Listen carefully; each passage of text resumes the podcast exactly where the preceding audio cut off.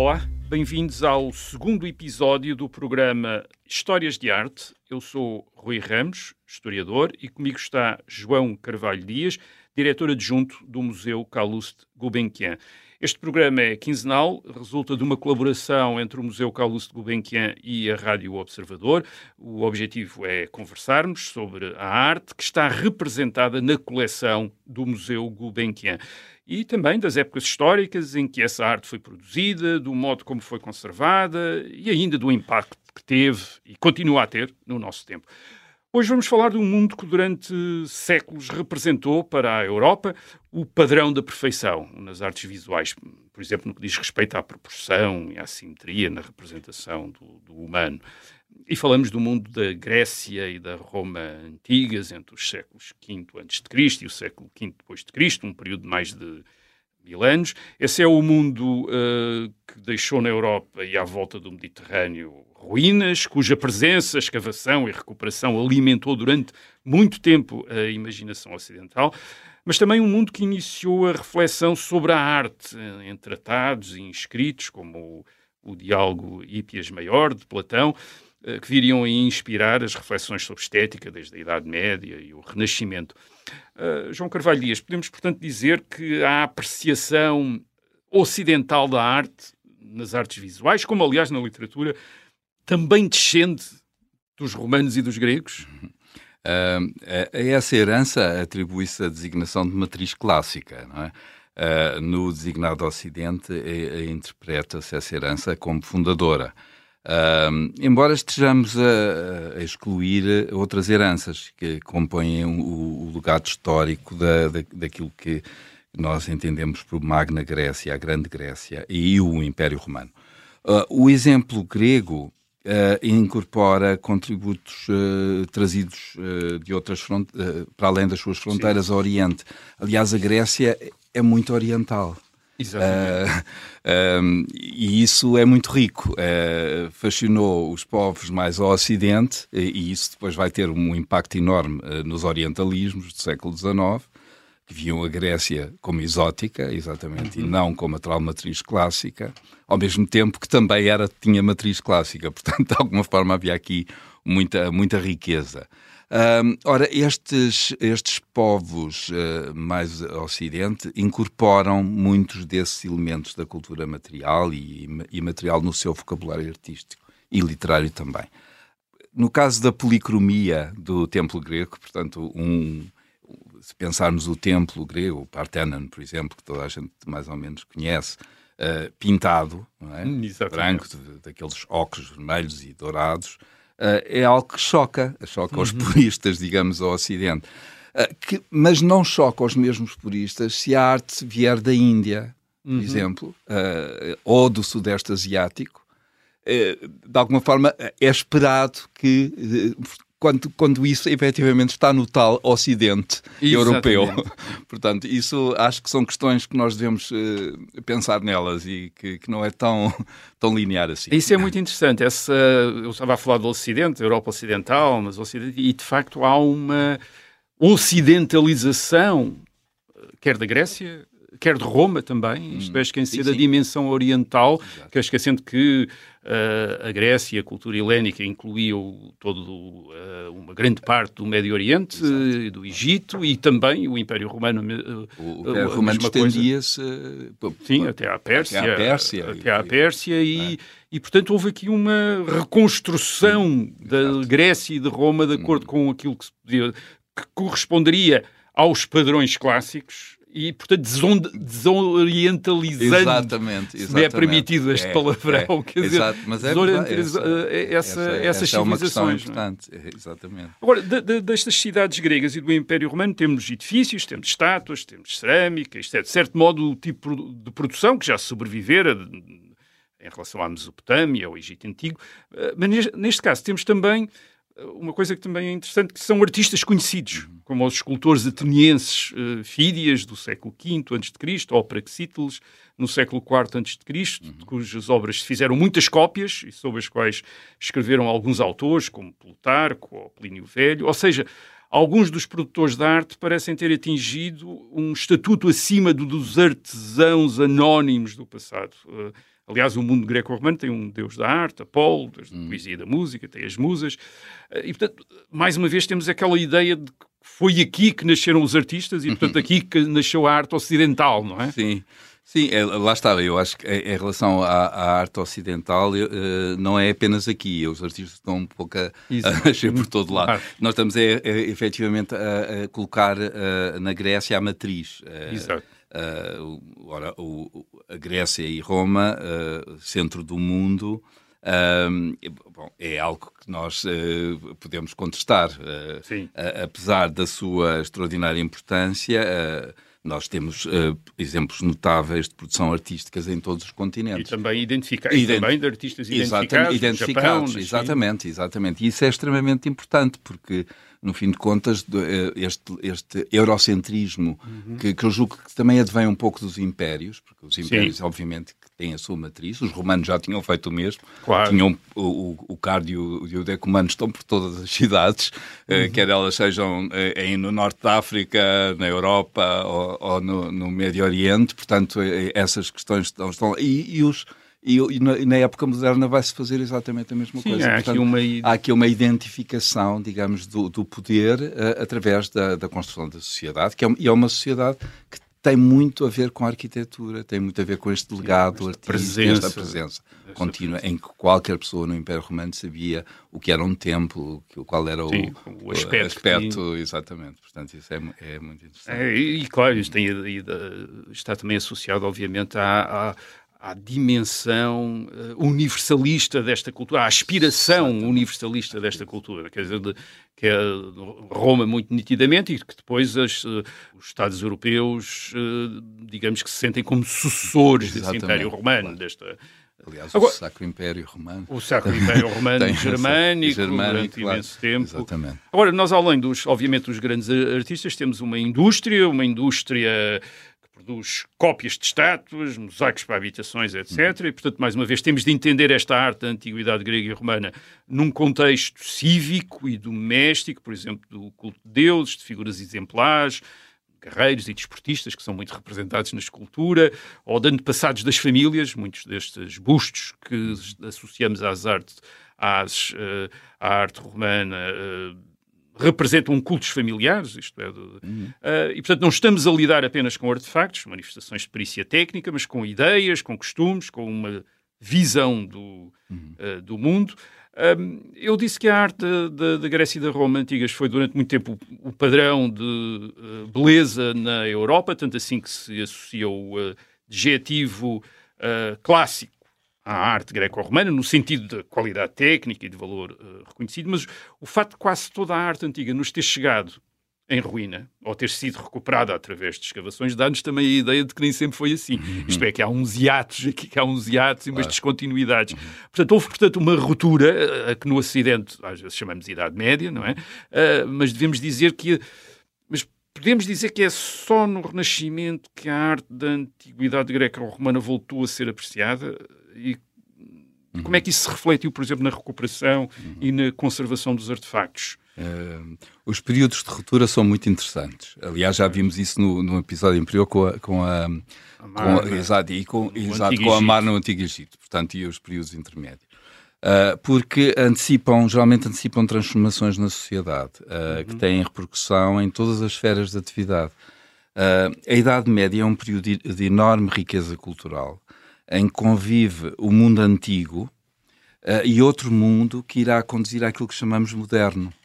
Uh, ora, muitas destas classificações são meros bordões, digamos, claro.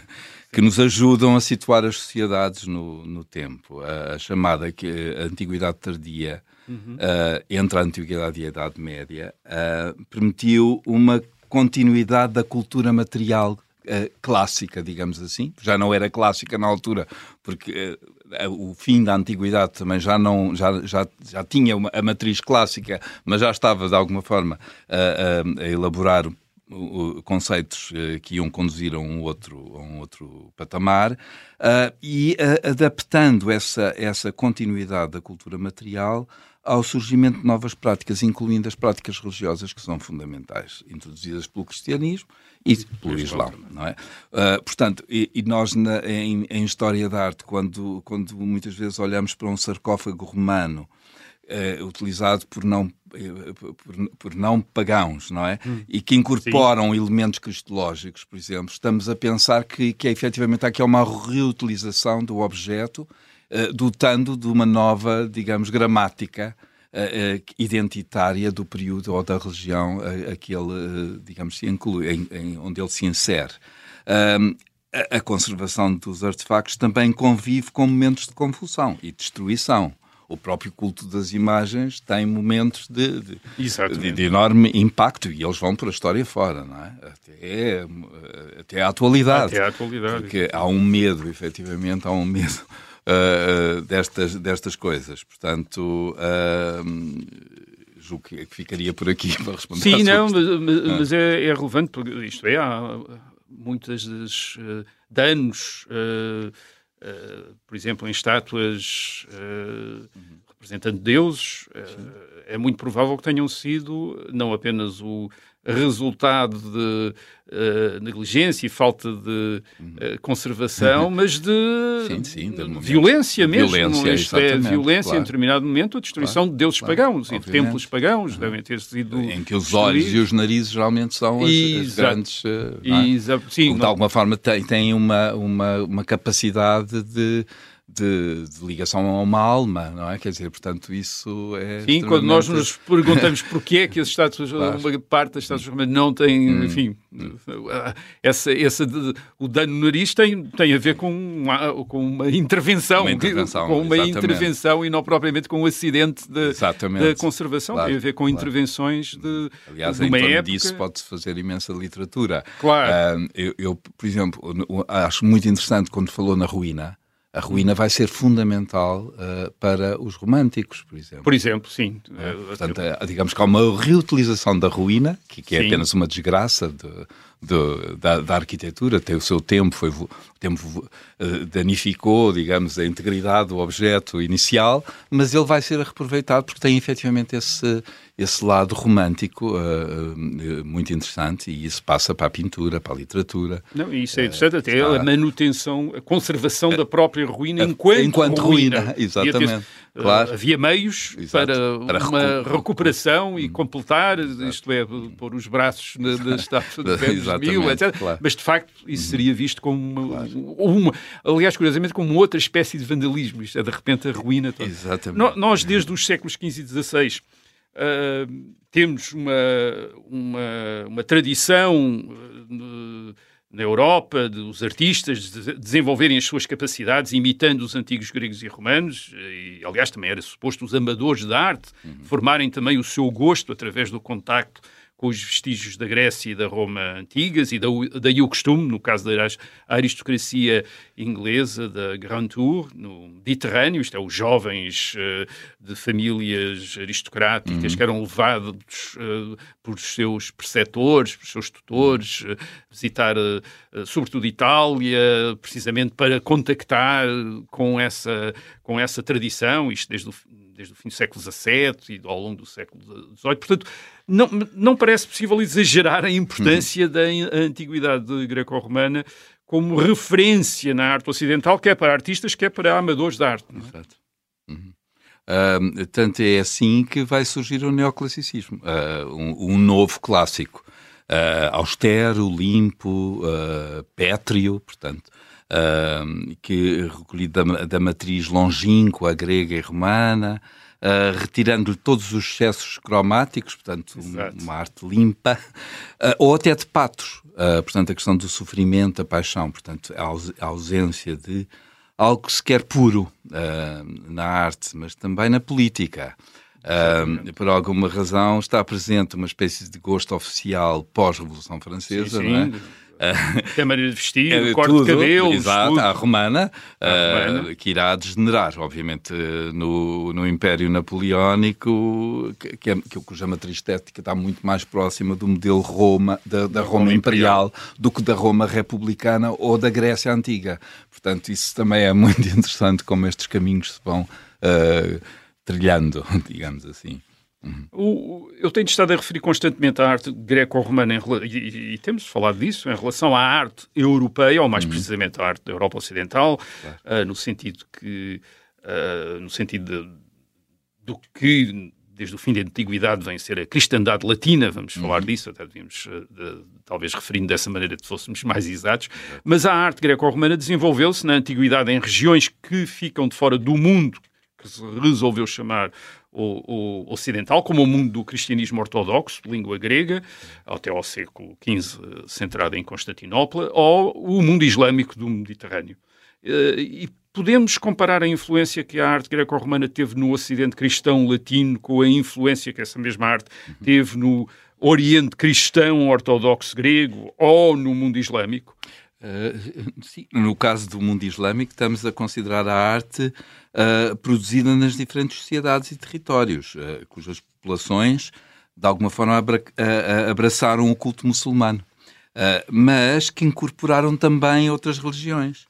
Uh, respondendo uh, concretamente à, à, sua pergunta, e, e, é difícil é uma resposta tão, uh, e, tão exata, eu julgo que a arte islâmica sofreu influências da arte grega e romana, sim, mas também da arte cristã, também da arte bizantina, como da arte sassânida ou da Pérsia pré-islâmica.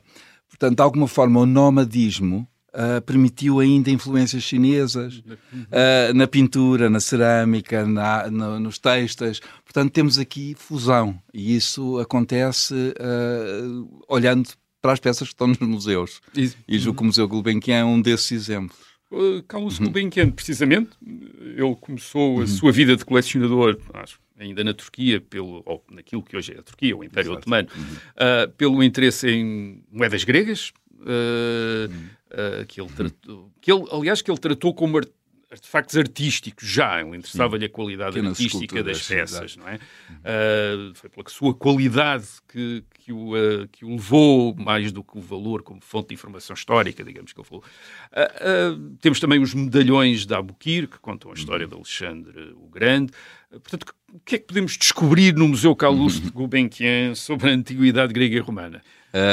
Bem, no museu, a antiguidade grega e romana tem a sua expressão maior na, na numismática. Eu, elejo como o setor mais importante de, uh, do conjunto de artefactos que, que, foram reunidos por causa do Gulbenkian. Com um foco muito particular na Grécia, portanto, numismática e na Grécia, e na medalhística, com os designados medalhões de Abukir, uma produção já do período romano, século III, uh, da era cristã. Uh, são, são, absolutamente extraordinários, falámos já Sim. na EFIS do, do Alexandre Grande, mas também Caracalla, por exemplo, parece, uh, e portanto, de alguma forma, individualiza o imperador romano uh, num, num, contexto muito particular. mas os pequenos núcleos que integram este setor são constituídos por vidros, gemas, e, e, as gemas é interessante porque são gemas uh, do período uh, romano, mas também neoclássicas. Ah, portanto, e, portanto, de alguma forma convivem com, muito bem.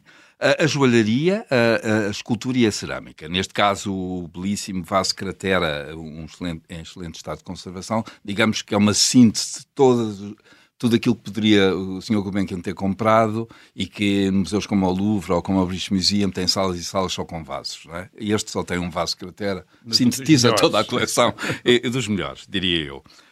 Um, portanto, no caso uh, dos gostos e interesses do colecionador, que está muito centrado no, no caso da, da, da, numismática, na cunhagem do século V a.C., uh, em particular na Magna Grécia, na Sicília e na Península Itálica, portanto, uh, centros emissores muito importantes, uh, mas que integra também exemplares da, da, Grécia continental, das ilhas do Mar Egeu, da Ásia Menor, de Cartago. Portanto, interessou-lhe a arte de, do retrato nestas, nestas uma grande constante uma, uma grande constante da coleção incluindo da coleção. na pintura não é Portanto, Exatamente. Uh, uh, o, o, retrato está na escultura está na pintura está na, na numismática uh, com representações de, de monarcas do Império Seleucida, de Pérgamo, uh, da Casa Real de Ponto, que corresponde mais ou menos ao nordeste da Turquia, junto ao Mar Negro, Um, e, portanto, temos aqui uma série de. Pronto, não vou agora mencionar, mas, por exemplo, Mitrídates IV ou Rainha Laodice, são monarcas uh, que, que com, com, grande expressão. Mas também deuses do riquíssimo panteão, portanto, eles também estão nas, nas moedas. São exemplares em eletro, o eletro é uma, uma liga de prata e, prata e ouro, de prata e em ouro, uh, cunhados uh, eximiamente por centros emissores no redor do Mediterrâneo, do Mar Negro, eh, até ao reino da Bactria, na Ásia Central. E representam, portanto, bem essa extensão deste mundo greco-romano para além daquilo que nós associamos em termos de Europa. Ou Atenas e Roma. Portanto, Atenas é, e Roma. E, portanto, é muito mais vasto é muito isso. mais vasto Exatamente. que isso. Obrigado ao João Carvalho Dias. Voltaremos daqui a 15 dias eh, para falar da arte da Idade Média Europeia a propósito, sempre, da coleção do Museu Gulbenkian. Até lá e contamos consigo.